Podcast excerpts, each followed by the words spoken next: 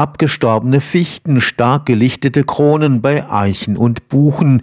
Dem deutschen Wald geht es nicht gut. Nahezu die Hälfte der Waldflächen in Baden-Württemberg ist geschädigt. Anders als beim Waldsterben durch den sauren Regen in den 80er Jahren sind die Bestände an nahezu allen Standorten bedroht. Ursache Nummer eins ist der Klimawandel. Die vielen trockenen Sommer der letzten Jahre stressen die heimischen Baumarten derart, dass ein großflächiger Tod des Waldes droht. Wie kann die Forstwirtschaft gegensteuern? Wie muss der Wald der Zukunft aussehen, damit er die wärmeren Temperaturen aushalten kann und dennoch ausreichend Ertrag bietet? Antwort auf diese Fragen wird die Handy-App ED 4.0 geben, die am Karlsruher Institut für Technologie in Zusammenarbeit mit Försterinnen und Förstern entwickelt wird. Es sind vor allem die Monokulturen der wirtschaftlich genutzten Wälder, denen der Klimawandel zum Verhängnis wird. Die abgestorbenen Fichtenwälder im Harz zeigen drastisch, was dem Wald hierzulande bald überall droht. So drastisch ist es im Schwarzwald, großflächig noch nicht, aber wenn man mit den einzelnen Förstern spricht, berichten eigentlich durchweg, dass schon große Teile im Wald eben diese Zerstörungen aufweisen. Unter anderem ist der Borkenkäferbefall gestiegen, weil die Bäume eben zusehends geschwächt sind durch die hohen Temperaturen, durch die geringe Wasserverfügbarkeit. Also weniger als 20 Prozent aller Bäume weisen keine Schäden auf, also sind gesund. Das heißt im Umkehrschluss 80 Prozent aller Bäume in Deutschland weisen Hitze- und Trockenschäden auf. Dr. Joachim Fallmann arbeitet am Süddeutschen Klimabüro des Karlsruher Instituts für Technologie. Gemeinsam mit der Forstwirtschaft entwickelt man dort eine Handy-App.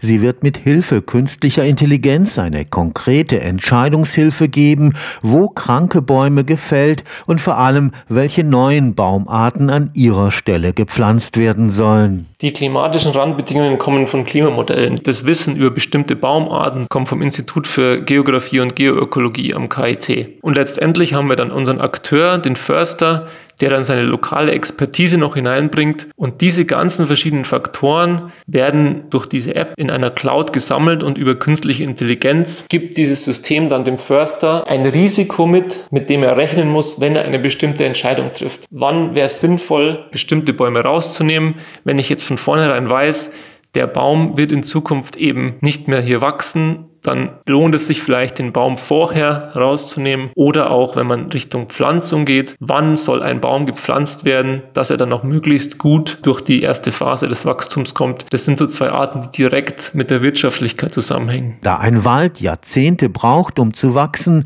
kann die Frage der Wirtschaftlichkeit nur langfristig beantwortet werden. Wie viel wirft ein Baum, ganz einfach gesagt, ab, wenn ich den jetzt fälle? Der andere Punkt ist natürlich auch, wie viel wirft ein so ein Baum ab, den ich jetzt pflanze? Wenn man damit rechnet, dieses Klima verhält sich in einer bestimmten Art und Weise, wie gut wächst dieser Baum eben an und kann diesen Standort eben auch nachhaltig mit Rohstoffen versorgen. Und das sind so eben die zwei Aspekte, also einerseits Fällung und andererseits aber auch Neupflanzung. Das sind die zwei Aspekte, die eigentlich beide behandelt werden sollen in der Entscheidung. Ökonomische Daten des Holzmarktes, die werden auch noch über eine Schnittstelle eingespeist. Da kommt dann auch sowas dazu wie Holzqualität und der momentane Preis und Preisverfall und Preisgewinn. Die sind auch in einer Art und Weise in dem System eingebaut. Da Mischwälder grundsätzlich besser mit steigenden Temperaturen zurechtkommen als Monokulturen, wird es in Zukunft einen Kompromiss geben müssen zwischen wirtschaftlichem Ertrag und Biodiversität. Gerade diese Monokulturen sind eben besonders gefährdet, weil fällt ein Baum aus, fällt mehrere Bäume aus und kein anderer Baum kann dieses Problem auffangen. Ein Ziel, was unbedingt verfolgt werden muss, ist Diversität reinzubringen. Das heißt, ich muss meine Arten zwangsläufig mischen, dass ich nicht so anfällig bin gegenüber einem bestimmten Schädling, einem bestimmten Extremereignis. Aber diese Mischung von Arten hat natürlich auch wieder zur Folge, dass man die ganze Wirtschaftsstruktur eben umändern muss, weil man nicht gleichzeitig genauso viele Bäume ernten kann wie eben bei einer Monokultur. Und das wird eben ein wesentlicher Faktor sein, diese Diversifizierung der Arten eben in die Wälder zu bringen. Und da brauchen eben Förster, Forstwirte Informationen aus zum Beispiel Klimamodellen, aus zukünftigen Entwicklungen, um das da einzustellen drauf. Für den Klimawissenschaftler besteht kein Zweifel,